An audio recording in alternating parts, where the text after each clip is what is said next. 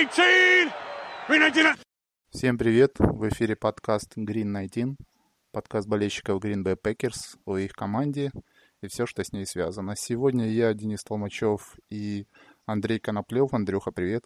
Привет, Денис! Очень рад тебя слышать. Да, сегодня мы обсуждаем э, очень важную игру этого сезона в Майами.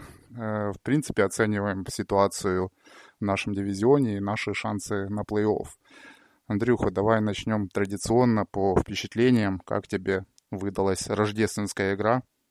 Какие у тебя впечатления, какие общие эмоции? Ну, такое впечатление, что нам, конечно, сделали колоссальный подарок. Судьба, наверное, сделала подарок.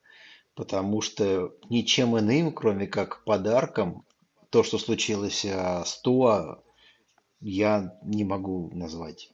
Ну, отчасти, конечно, тут вина тренерского штаба, что они его выпустили на вторую половину с сотрясением. Но как складывалась игра в первой половине, ну, честно говоря, оптимизма было очень мало. И то, что удалось победить, и по большому счету в концовке даже без особых нервов, ну, конечно, это подарок. Рождественский подарок. Денис. Ты полностью уверен в том, что вся, вся заслуга как бы нашей победы в Майами это полностью проблемы то с сотрясениями. Правильно я тебя понимаю? Ну, конечно, да, Денис. Потому что, ну, э, даже по характеру перехватов, ну, то, что я видел, это, это какой-то нонсенс, честно говоря, ну, они необъяснимы. Настолько они ужасны, что как бы объяснение, что это результаты сотрясения, они как бы ложатся и многое объясняют. А, другое дело, что как они выпустили игрока и почему они его не сняли с игры, вот это, конечно, такой моментик. А то, что, то, что происходило в первой половине, оно скорее удручало, честно говоря. Просто я, наверное, как-то пойду против общего течения. В общем-то, выскажусь немного в другом ключе, потому что сегодня я вот утром пересматривал игру и, естественно, начал обращать внимание на поведение то с момента вот этого удара об землю его головой.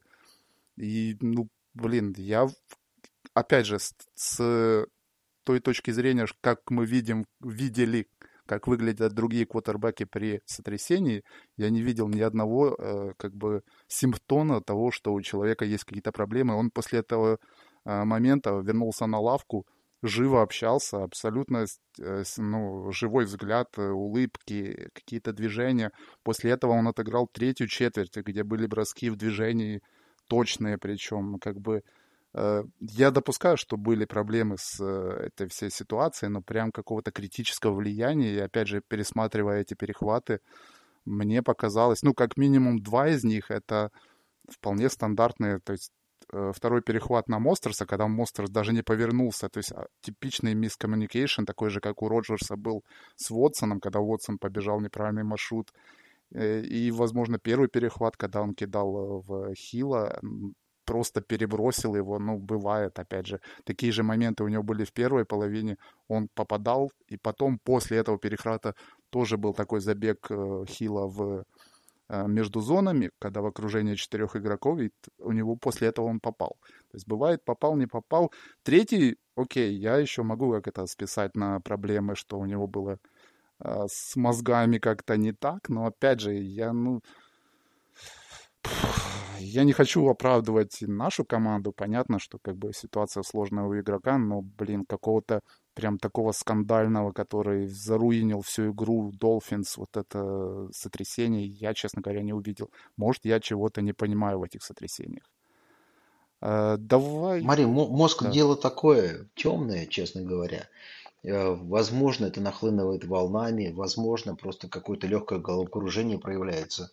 Но вот первый перехват, мне кажется, он ужасный тем, что он просто очень неточный бросок.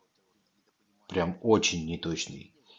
А второй ты сказал, что это вот именно недопонимание. Тут как бы затмение зашло непонятно на кого. На ту или на Мостера. А, ну, третий не готов вот так сейчас сказать, что там случилось. Но просто, когда их так много, и когда у тебя игрок вот первую половину играет, в принципе, очень-очень хорошо, квотербек, да, И вот с ним такое преображение происходит. Ну, и уже потом все-таки, сейчас уже подтвердили, что сотрясение, что уже все. Может быть, каких-то первичных симптомов не было. Может быть, там, как мы уже знаем, в этом году медицинский персонал в Майами, ну, оставляет желать лучшего в этом плане. Ну, странная история, но меня-то как бы не, я не про это говорю. Я тебе говорю, что мы играли очень, скажем так, посредственно. Я не говорю, что плохо, да, я не хочу сказать. Но да, есть, э, что для меня, допустим, положительный момент, вот я хотел ответить, что мы остановили, закрыли вынос в Майами. Он у них на самом деле, чтобы мы там не говорили, по сезону очень такой средненький, но мы там позволили им там один драйв хороший на выносе сыграть, а потом капитально его законопатили. А, в кои-то веке, ну, учитывая все наши проблемы с пасрашем, ну, как бы ребята давили, там, Кенни Кларк, Рид по центру прям продавливали, и как бы сотряс Туа не на пустом месте возник. Вот это как бы положительные моменты. А вот игра нападения, ну, скорее вопросы вызывает. Да, э, смотри, давай, наверное, сразу же будем отвечать параллельно на вопросы. У нас есть вопросы как раз по вот этим моментам. А, Михаил Левин спрашивает, какая вероятность того, что ГБ перестроились во второй половине игры с Майами, а, а, а не сотрясение ТУО повлияло на результат? Давай так, может, по защите все-таки соглашусь с тобой, что было перестроение. Ты увидел что-нибудь уже во второй половине более, более действенное было в исполнении нашей команды? Слушай, меня, вот я не могу сейчас статистику, я могу просто по ощущениям сказать. У меня ощущение, что мы перестали вообще что-либо блицевать, и во второй половине у нас по срашу играли только 4 человека. И за счет этого получилось, что вообще в прикрытии играло 7 человек, то есть это, соответственно, создавало определенную плотность, но это визуальное мое впечатление. А, то есть просто банально было больше людей в прикрытии, более плотные, соответственно, они были расставлены, соответственно, зазорами между зон, куда могли врываться быстрые ресиверы, становилось меньше. И вот, вот такой момент, что вот именно вот это, возможно, повлияло. Ну вот визуально это как бы в глаза бросалось мне. А, как остановили вынос, возможно, это же, это же и сыграло в остановке выноса. То есть мы там, допустим, 4 человека играли впереди, Соответственно, либо сейфти лишний подтягивался, либо лишний лайнбекер подтягивался. Соответственно, за счет этого вынос останавливали. А, вот я бы вот это сказал. Соответственно, как следствие, видимо, плохие броски Туа, которые он совершил, они, соответственно, попали к нашим э, защитникам. Вот это, наверное, бросило в глаза. Тут я соглашусь, тут есть моментик. Ну смотри, а тебе не кажется, что вот этот вот фамбл и прикрытие фамбла Джареном Ридом, это, в общем-то, я отношусь к той э, когорте болельщиков, которые верят в momentum, что это вот как раз был переворотный моментум, потому что нас, ну, реально со старта прям огрели сковородкой по голове атака э, Dolphins, мы никак не могли прийти в себя. И именно вот этот перехват, который э, фамбл и накрытие фамбла, который организовал Джарен Рид, он, собственно, дал какое-то э, в защите Packers э, понимание того, что ну, мы не можем, мы не настолько отличаемся по качеству команды э, от Dolphins, чтобы прям настолько уступать этому сопернику. И, собственно, дальше уже пошли отличная игра самого Джарена Рида, он там гениальный, у него grade 89,9, Э, и вообще вся линия начала более активно давить и продавливать того же, ту же линию, которая онлайн Dolphins, которая действительно отлично играет, особенно на ран-блоке. Поэтому я все-таки вот, мне кажется, в этом моменте был переключение, и дальше уже подтянулось, так сказать, и секондари, и лайнбекеры, которые более активно, видя, что линия держит, и линия Э, получает какие-то преимущества вот этих в окопных войнах, она все же дала толчок для развития нашей команде. Да, соглашусь. На самом деле Рид, Кенни Кларк был очень заметен. А, в каких-то моментах там были заметны и даже Вайт, э, там Э, опять же. То есть э, пассаж по центру, он как бы проходил, мы продавливали, и, э, возможно, это связано с тем, что действительно что-то перестроились, нашли, может быть, какую-то слабину там в гардах или в центре линии Майами, и на нее там давили, возможно, и это как-то повлияло. Ну, тут все-таки... Ну, перех... Просто как раз вот это я подвожу Э, да, Андрюха, сори.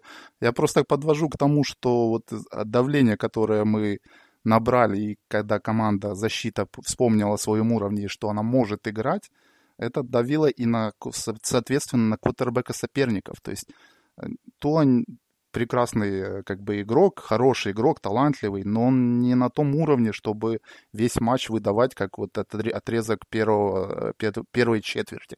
И опять же, я возвращаюсь к переоценке вот этих трех а, interception ов. Ну, как бы мне кажется, принижать защитные действия Packers в этом моменте, это как минимум не, не совсем логично. Я очень надеюсь, что наши будущие соперники, оставшиеся, так сделают, но все-таки, как бы, будем честны, защита тоже свою работу выполняла. Нет, э, защита сделала свою работу. Перехваты надо еще поймать, скажем так. То есть тут к ней нет вопросов. И ребята заслужили, и они на сухом пайке оставили. И они, на самом деле, даже так вот просто сказать, они спровоцировали сотрясение ту, поэтому а, вопросов нет. Я вообще весь сезон и даже предсезоном я ожидал, что вот, ну, как бы у нас а, пассаж по центру, он должен как бы быть. И от него я всегда ждал больших результатов весь сезон. Потому что Рид, Кларк, Воет, а, Лоури, а, в принципе, ребята классные, они должны, вот оттуда как бы я ожидал большего импакта, потому что, условно говоря, если говорить перед сезоном, то Гэри, Смит, в принципе, ребята, и они играли по началу сезона так, как от них ждали. И в этом и сейчас Смит продолжает играть ну, на своем уровне. А, а вот от Кенни Кларка, конечно, ждали больше, и вот, наверное, как бы он начинает в декабре проявлять себя, выходить на свой уровень. Да, тут тут много, ну, тут есть позитивные моменты, но давай все-таки вернемся к нашему нападению. Как бы про защиту-то как бы все хорошо, а она заморозила Майами на целую половину. И она, условно говоря, не позволила разойтись э, в первой половине нападению Майами. Хотя, конечно, пропустили бигплей, но, извини меня, это Майами, мне кажется, она лучшей командой лиги э, разматывает своим нападением. Сколько там от них пропустила Филадельфия, сколько от них Баффало пропустила, сколько там, если они с Канзасом даже играли, сколько там набросали.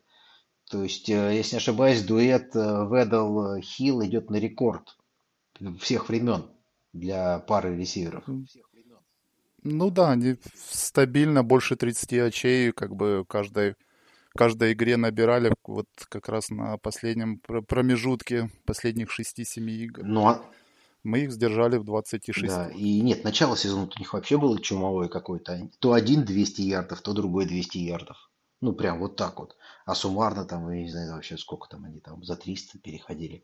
Нет, они, я читал, ну, статистика есть, и кто-то публиковал в чатах, что как пара ресиверов, они идут на рекорд всех времен по ярдам. Поэтому удивляться, что мы пропустили от них два бигплея, ну, пропустили. А кто не пропустил? Вот кто их заморозил? Когда им то бросал здоровый, то им бросать. Поэтому тут все нормально. А вот нападение, честно говоря, оно тревожит.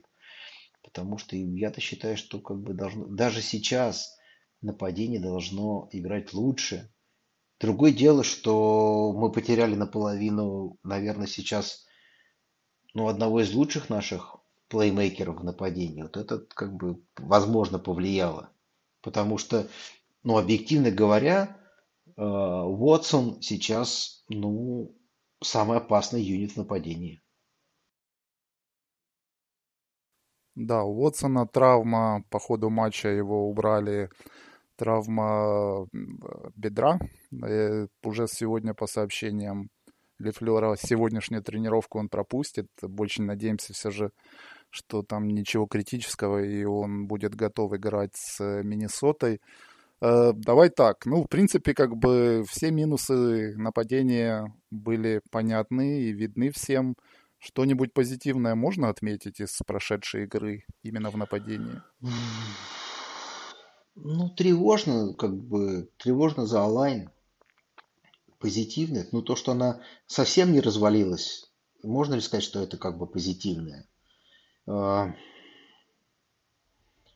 Первую половину, конечно, Уотсон смотрелся очень хорошо, очень прям мне нравился. И прям, ну, я в него как бы верил э, с момента драфта и как бы подтверждал это там своими всеми династийными фэнтезиями выборами и так далее, и так далее. И мне как бы нравится парень, очень нравится.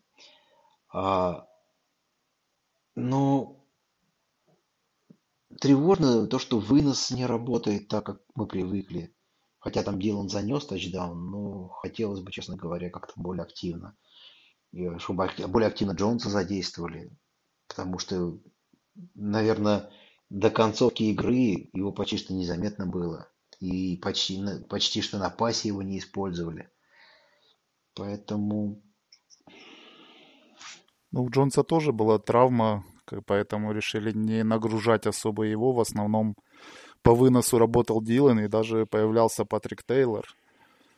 Э, да, я соглашусь с тобой, что у нас э, в атаке очень все пока что буксирует. И, собственно, в приеме Лазард как бы 10 таргетов, но лишь половина из них он принял. Как бы Роджерс перекидывает. Э, иногда, конечно же, вспоминает, что он элитный квотербек и забрасывает потрясающие пасы, как на того же Мерседеса Льюиса, но к сожалению, все-таки хотелось бы более стабильного и более качественного Роджерса на протяжении всей игры. Э, по поводу онлайн. Э, есть э, надежда, и в подкасте Пэта Макфи Аарон Роджерс сказал, что, возможно, уже на этой неделе вернется Бактиари. Но у нас проблема. Найджман наш травмировался, и, скорее всего, он-то как раз и выбыл. И у нас встает опять вопрос, кого ставить на правый край онлайн. У тебя есть идея, кого можно все-таки заткнуть эту проблему? Да нет, ну я думаю, что Том будет играть справа. Если Бах вернулся налево что... текла, то Том, ну он, он, он сейчас как бы даже в этой игре был лучшим линейным. Он, за, он просто зарезервировал себе место стартера, я думаю, что эксперименты с Дженкинсом как э, теклом, они закончились. Он, он, как бы, он очень хорош как гард, соответственно, вряд ли мы будем тут что-то менять. Если вдруг, вдруг там не вытащат кого-нибудь еще на место, потому что, не знаю, очень неубедительная была замена в лице Ньюмана. Мне он не нравится, и всегда не нравился, честно говоря. Поэтому я думаю, что он перейдет направо, Бахова ну, начнет тренироваться и выйдет э, лево э, текла. Тут возможно, что мы не особо потеряем в качестве. Да, Зактом действительно проводит потрясающий свой первый сезон. А в последних э, играх да что там в последних, всех играх, в которых он участвует, а это, например, 7 игр, в которых он принимал участие, у него всего лишь пропущен один sack, sack и один хит. В принципе, для новичка из четвертого раунда отличная статистика, и видно, что парень набирает. Он... Э, проблемы Red да. Zone. Да, э, Андрюх, проблемы Red Zone. Как, как нам ее решить? Packers абсолютно никак не может э, доводить дело до финального логического конца, в, заходя в редзоны, э, вроде как бы и Тониан есть, на которого Роджерс э, может бросать, и раненбеки могут вносить, но почему-то что-то не работает. Тебе не кажется, что это какие-то, кроме того, что команда какой-то сбой, что и тренерский штаб не настолько креативен, как в свое время Хекет был? Возможно. Вот возможно, хотя тут я считаю, что можно как бы... Ну, у нас были хорошие розыгрыши, да, наверное, нужно как-то использовать, э, ну, даже те розыгрыши, которые у нас уже есть, которые мы видели в этом сезоне, может быть, их надо действительно использовать чуть-чуть поактивнее, ну, пробовать, пробовать там э, какие-то аутсайд выносы, пробовать э, короткий пас на Джонса, э, возможно. Ну, А, вот в Zone там же все равно очень все плотно, поэтому если ресиверы, ты их просто так какими-то схемами не откроешь. Значит, они должны какие-то контент-кетчи делать. Честно говоря, вот именно в этом аспекте, ну, не такие уж шикарные руки у Лазарда и у остальных наших ресиверов, особенно молодых. Да, они быстрые, они вроде прогрессируют, но вот в этом аспекте я бы не сказал, что они прям готовы доминировать над корнербэками. Э, наверное, нужно действительно играть через вынос. И вот последние там игры мы как бы больше Дилана задействуем. Он сколько там, 4 или 3 тачдауна занес за последние игры. Э, я думаю, что, может быть, надо Джонса больше задействовать. Я думаю, и как бы выйдет Бахтиари, мы, наверное, будем больше выносить через левую сторону и немножко подправится статистика. Да, будем очень надеяться, что все-таки поправится ситуация с редзоной у нас. Ну, наверное, сложно не пройти по такой теме, как спецкоманды. Да. У нас много ярких событий. Это и, и наш э, фейк-пант, который просто шокировал, и, собственно, наш возвращающий, возвращающий э, Никсон.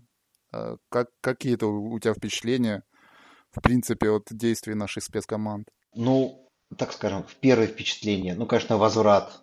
Жалко, что травмировался, но возврат это просто шикарно. Нечто шикарное. Я такого очень-очень давно не видел. Честно говоря, даже я вот не могу вспомнить. Вот мы что-то подобное видели лет за 10 последних. Вот, может, ты как бы напомнишь какой-то, но я вот не помню, что такой шикарный возврат был. Вот. Ну, а, причем возврат, давай отметим, что там, в принципе, должен был быть тачдаун, потому что оставалось два защитника против двух наших блокирующих, и мы просто, ну, как-то глупо не реализовали, оставалось совсем чуть-чуть до зачетной зоны, и, к сожалению, не занесли. А так было бы вообще шикарно. Да, было шикарно. И это прям круто. И главное, что это очень стабильно происходит из игры в игру. Надеюсь, что как бы он очень ну, поправится, потому что это прям действительно крутой, крутой перформанс. И почти что каждую игру он их делает. Э, порадовал, порадовал э, Кросби. Все-таки он как, э, если меньше 50 ярдов, то это прям очень стабильно, очень хорошо. На фоне предыдущих, предыдущего года это прям очень так греет душу, честно говоря. И то есть никаких, вот у меня никаких сомнений не было, э, когда он бил последние два своих филдгола. То есть это прям ты, такое ощущение. Хотя там было, там, если не ошибаюсь, 46 и 38. Ну, все, все спокойно.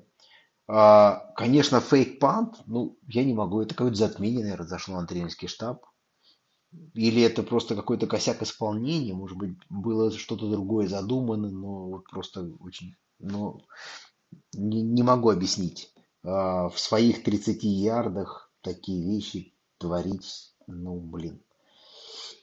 Зачем, непонятно. Да, это абсолютно дебильное решение, потому что вы... Причем задача была бежать через две линии, свою линию, чужую линию, при том, что там явно не инчи были, а еще надо было два ярда до линии. Ну, то есть, э, по-моему, даже сам э, Мэтт Лефлер на пресс-конференции сказал, что это абсолютно дурацкая затея была. Хорошо, что выиграли, конечно, она не повлияла. Но я думаю, разбор будет серьезный по этому вопросу. Э, раз ты зацепил уже Мейсона Кросби, последний год у него э, по контракту.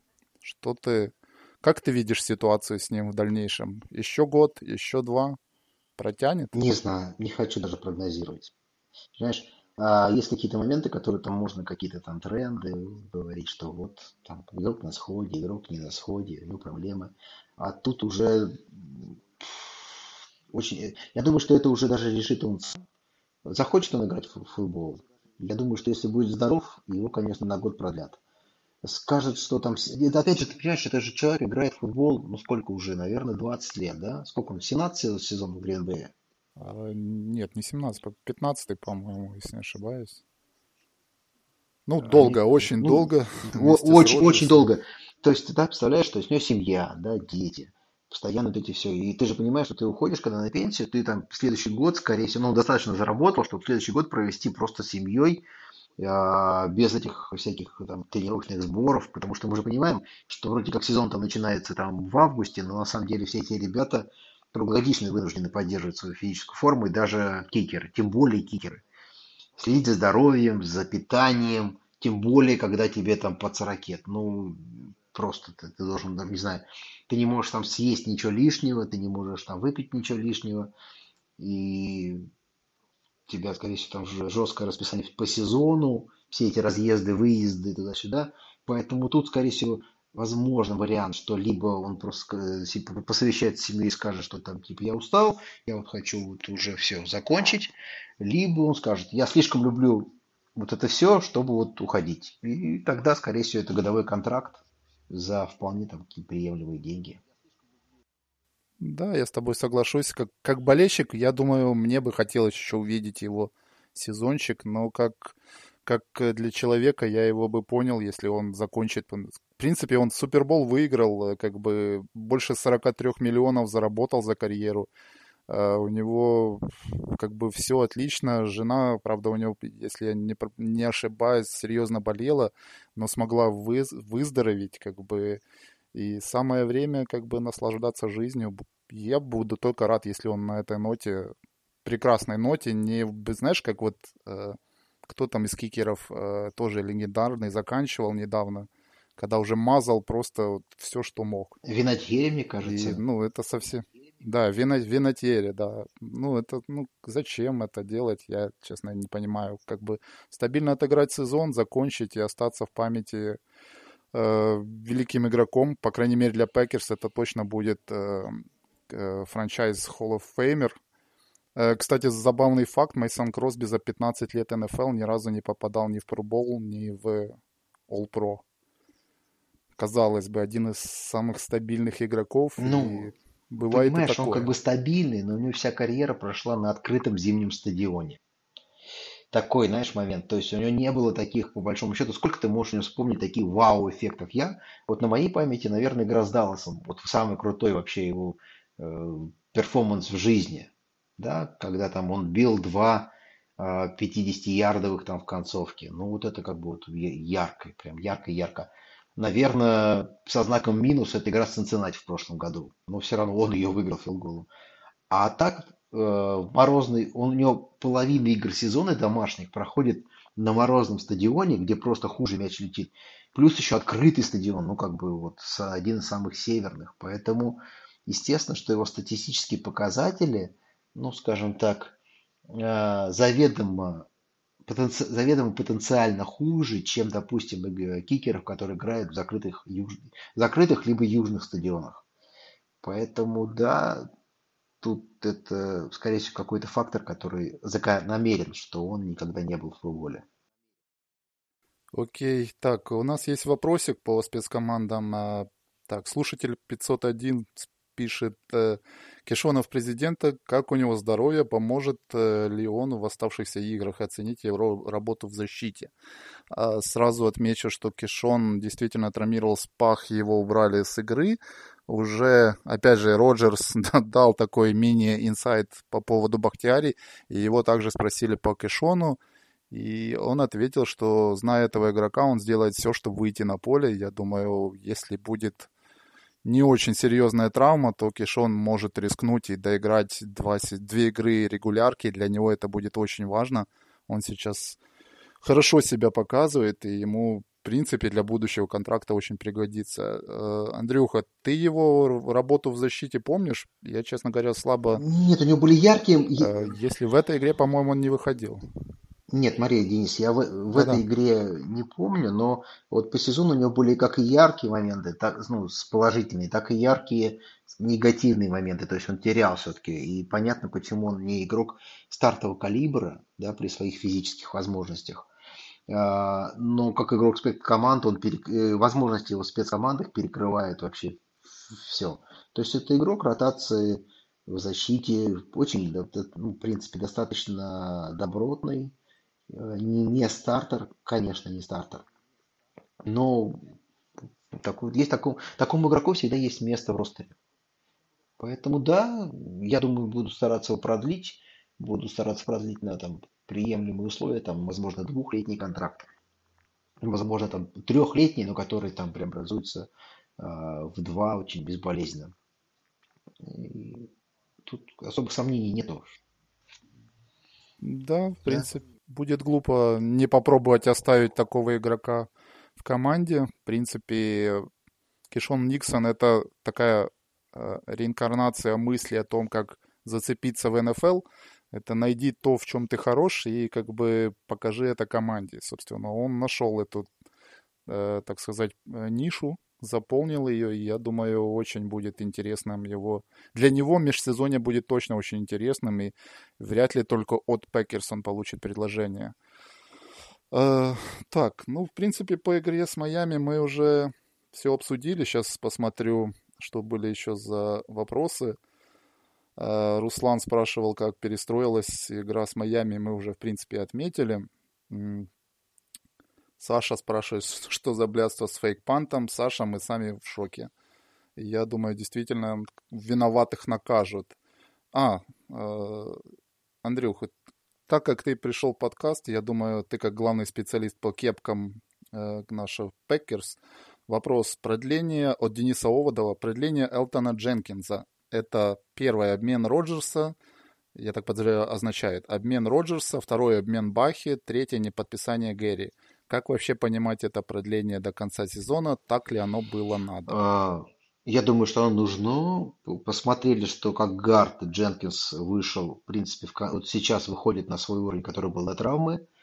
И это, на мой взгляд, дружественный для команды контракт.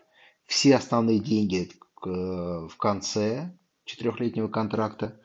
Поэтому это практически никак не связано ни с Роджерсом, ни с отчислением там или продлением, ну, или как бы там реструктуризации Бахи, и никак не связано с Гэри.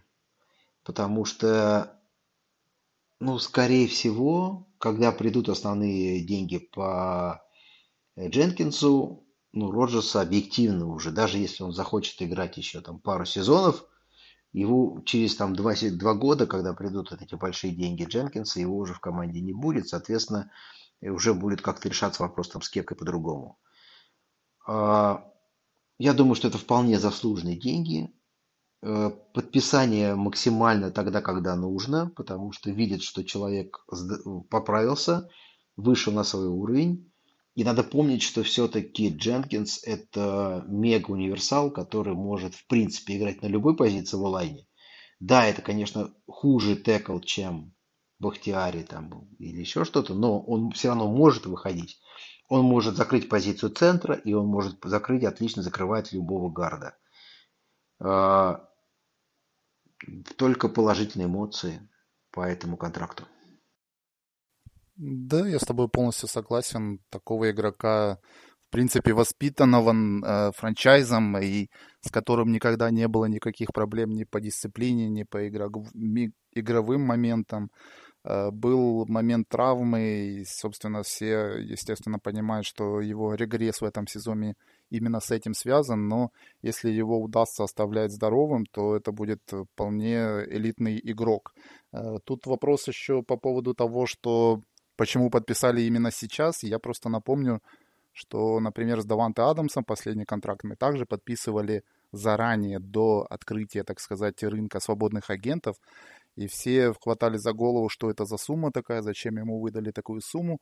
Начался рынок, и, собственно, там уже такие дикие суммы начали раздавать направо и налево, что если мы дождались бы с Адамсом этого периода, мы просто бы либо потеряли еще тогда Адамса, либо пришлось бы выдавать в два раза, ну не в два раза, но на порядок солидней сумму. Это вполне логичная тактика, которую э, использовали и с Элтоном Дженкинсом, выпускать такого игрока на рынок свободных агентов, это стрелять себе в ногу.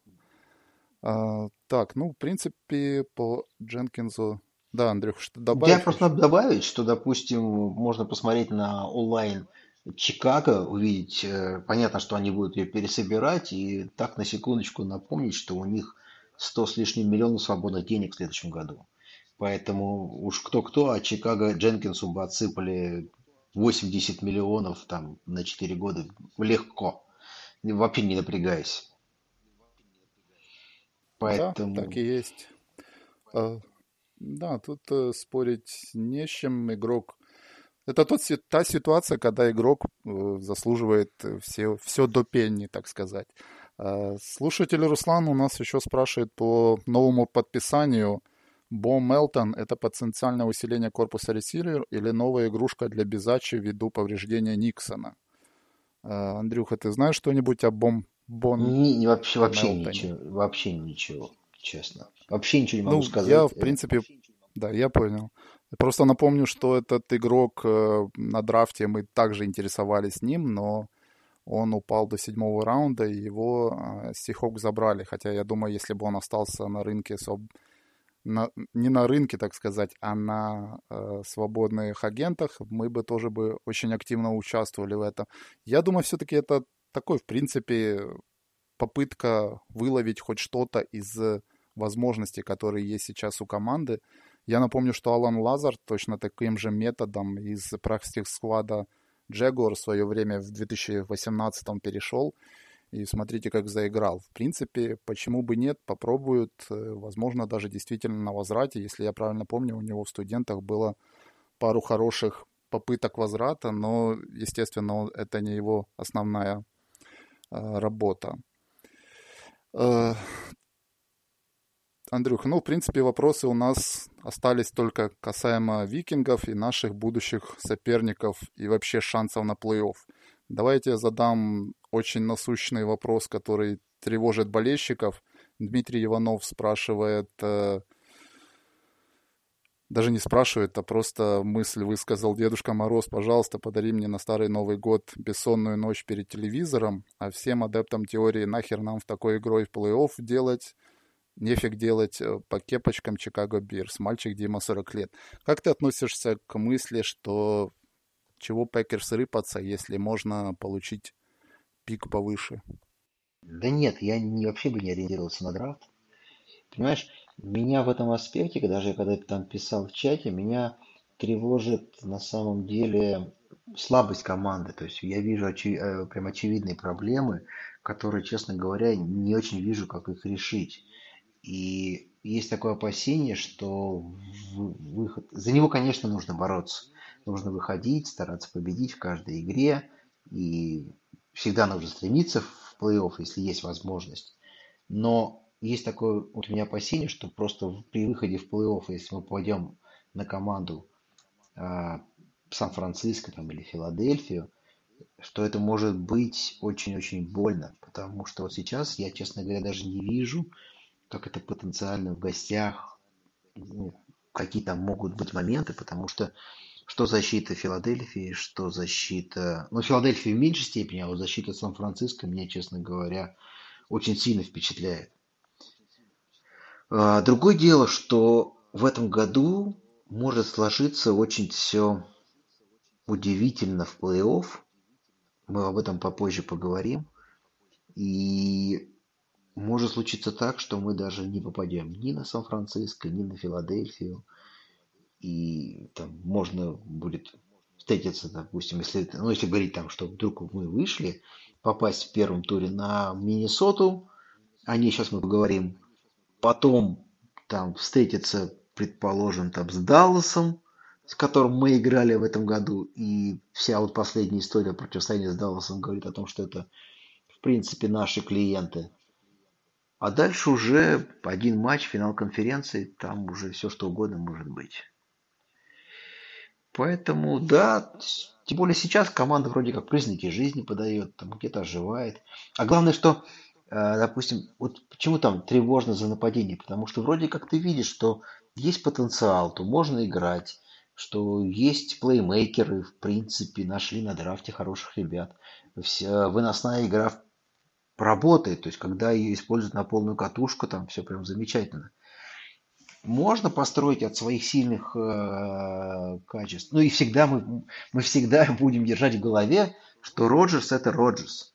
Что вот вдруг сейчас вот он выйдет сегодня, и это вернется прям тот же Роджерс, который играл там три, два года на- назад или там год назад.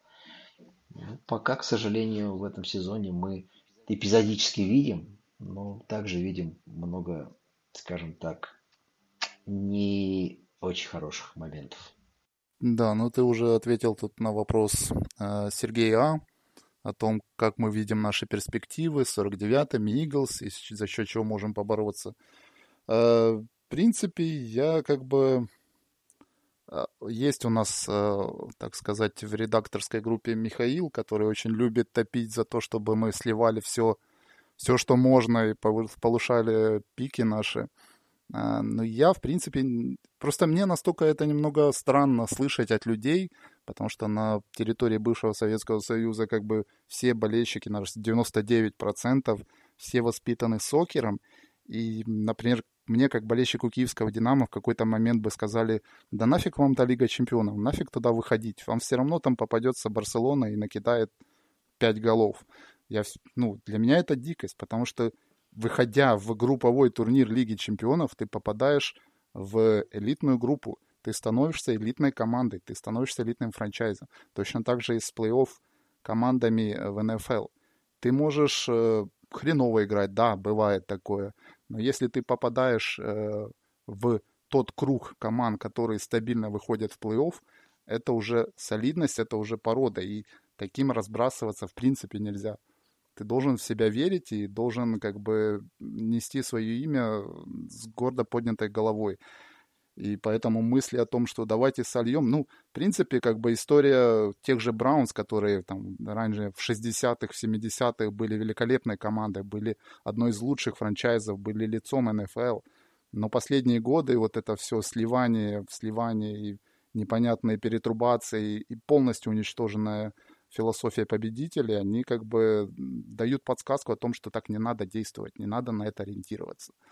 А выйдем в плей-офф, если так случится, хотя, честно говоря, 37% это не самая большая возможность, но мне кажется, если мы выйдем, тогда уже будем переживать за какого-то соперника, кто нам там попадется, сможем мы победить, не сможем победить. Это уже абсолютно будет другая история. Плей-офф — это другой турнир, как бы чего сейчас переживать за это, я не понимаю. А, Андрюх, давай нам тут как раз сразу же для затравочки вопрос по викингам. Э, Вид Леонов спрашивает.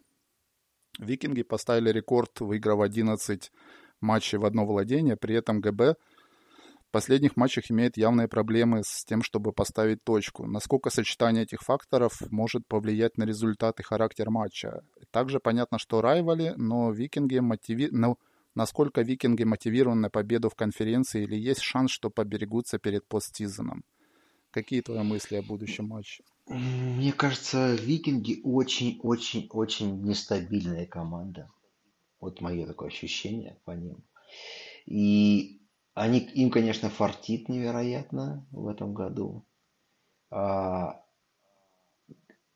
чувствуется, что вот а, они сбросили вот это напряжение, особенно нападение команды которые ну, все эти сезоны давили на Зимером, авторитет Зимера или харизма Зимера, придавливала их э, к, не знаю, к чему, к земле, что ли, и не давала раскрыться, и вот сейчас они вроде как раскрылись, и нападение играет относительно как бы легко, там на Джефферсон вообще рекорд, возможно, в этом году всех времен, опять же, по ярдам сделает. Но нужно понимать, что в защите это одна из худших команд лиги сейчас, прямо сейчас.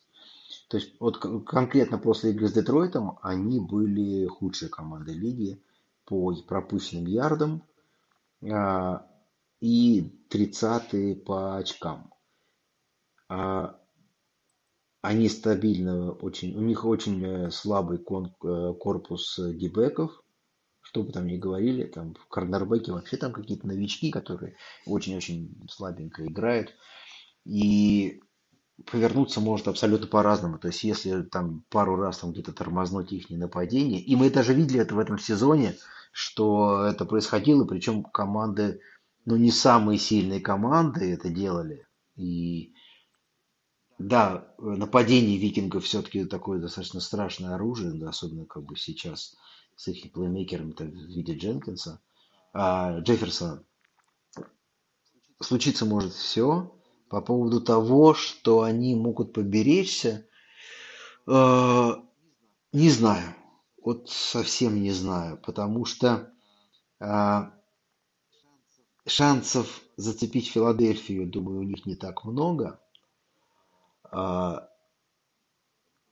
возможно, возможно, и опять же, там зацепить Филадельфию, там, если не ошибаюсь, у них на, за, по, прям по, за ними идет э, Сан-Франциско, прям очень близко.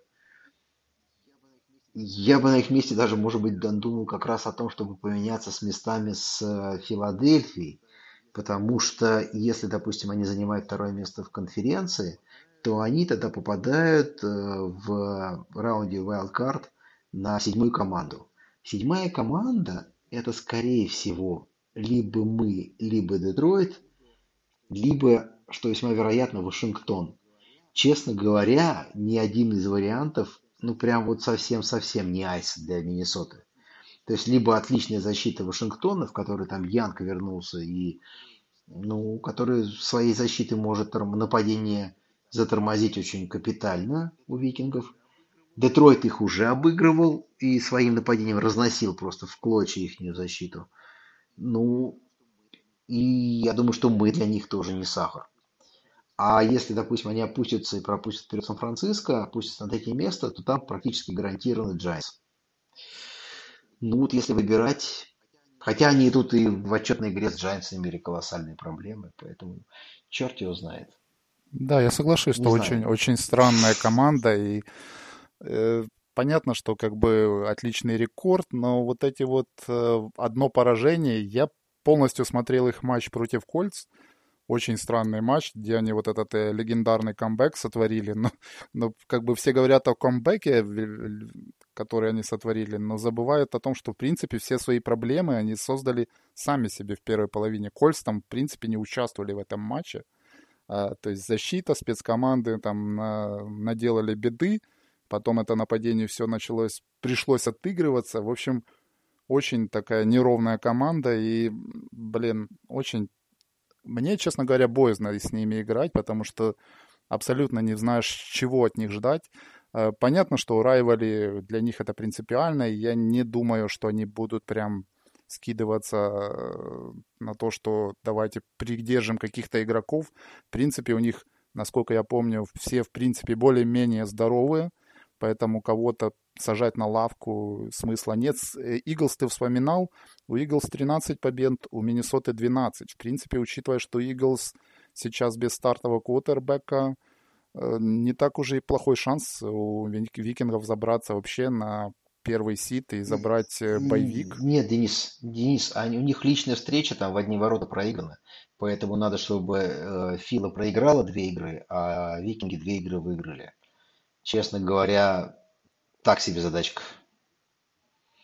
А, ну, ну, в принципе, окей, как бы, ну, тогда остается момент того, что, в принципе, они себе боевик сами могут устроить на последней неделе, когда им придется играть э, с э, медведями. В принципе, что тем, что тем, как бы, вообще уже ничего не будет интересно, поэтому, как бы, боевик у них будет в любом случае. А, но с ну. нами, я думаю, они очень сильно поупираются. Тут такой, знаешь, момент. Я думаю, что, конечно, с таким рекордом ты имеешь право там загадывать, условно говоря, чуть дальше, чем первый раунд. И, соответственно, там сразу у тебя там возникает, э, ну, ты все, все равно смотришь дивизионный раунд. И, соответственно, за что им бороться? Им нужно бороться, с одной стороны, как бы э, за второй сид. Почему? Потому что это игра у себя дома в дивизионном раунде. Потому что если они попадают там, опускаются на третий, то значит в дивизионном раунде при условии, что они проходят wildcard, они едут в Сан-Франциско. Ну, там, да, если, скорее всего, Сан-Франциско тоже как бы первая группа побеждает. А если вот они э, выигрывают и занимают стабильно второй сид, то, скорее всего, они гарантированно дивизионный раунд проводят у себя. И потенциально там Сан-Франциско приедет к ним. Ну, такой, знаешь, моментик. Может быть, он достаточно важный. Поэтому Андрюха, ты загадываешь, очень, очень сильно загадываешь. Я думаю, всегда... Просто по моей памяти все вот эти загадки, они потом очень э, плохо вылазили стороной командам, которые в такой игрались, они просто побеждали в каждой игре. Ну, тут, а... знаешь, такой момент, побеждали в каждой игре. Блин, ну не... Ну, ориентировались на победу. Не, со, не создает Миннесота э, впечатление команды, которая выходит такая, типа, вот мы вот сильнее тут сейчас всех и всех обыграем. Ну вот нет такого впечатления.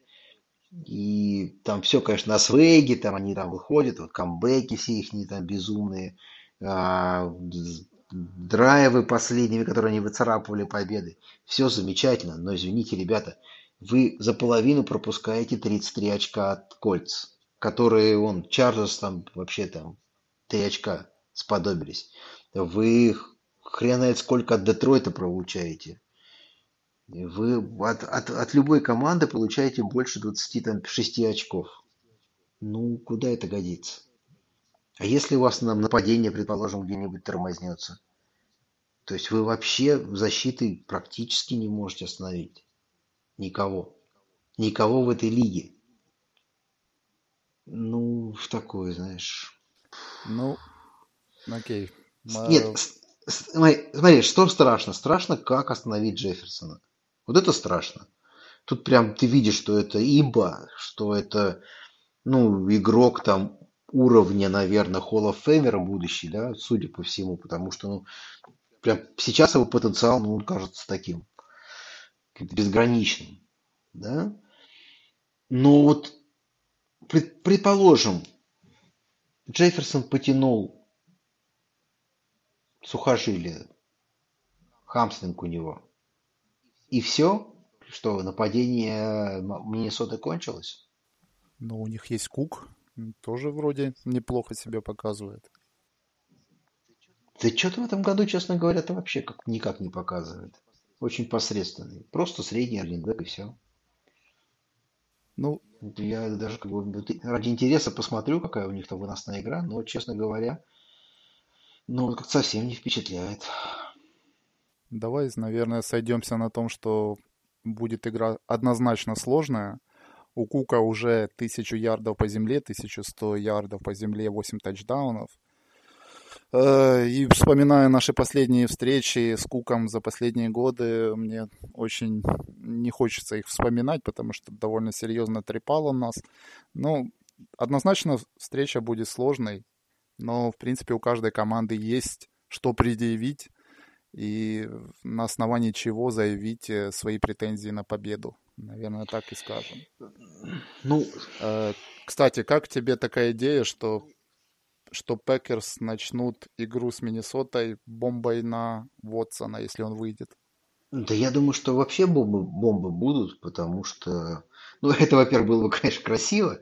А, Просто у Миннесоты, и, не знаю, может быть, это даже увидели в начале сезона наши тренеры, да, то есть это бомба на Вотсона не просто так полетела, но объективно слабый корпус корнербеков. Ну, просто вот, ну, слабый. Ничего не поделаешь. То есть э, не успевает он за быстрыми принимающими. Э, есть дыры в прикрытии, один в один играет так себе. Я вот сейчас просто глянул статистику по выносам. А, выносное нападение Миннесоты 28 в лиге. Последние попытки выноса 25 -е. Ну, блин, честно говоря, так, так себе. Поэтому вот бояться, да, пасовое нападение Джефферсон, это, конечно, как, как его прикрывать. Потому что мы же понимаем, что они, нападающая команда может позволить себе э, двигать его по фронту, и он не будет всегда против Джаира. А, он наверняка также они будут его использовать, что он будет э, какие-нибудь скрещивающие маршруты или там сленты бегать и пересекать зону ответственности одного корнербека в другую. А у нас после того, как выбыл Стокс, ну, честно говоря, второго адекватного корнербека-то особо и нету. Да, к сожалению, несем мы травмы, которые нас наснегают постоянно.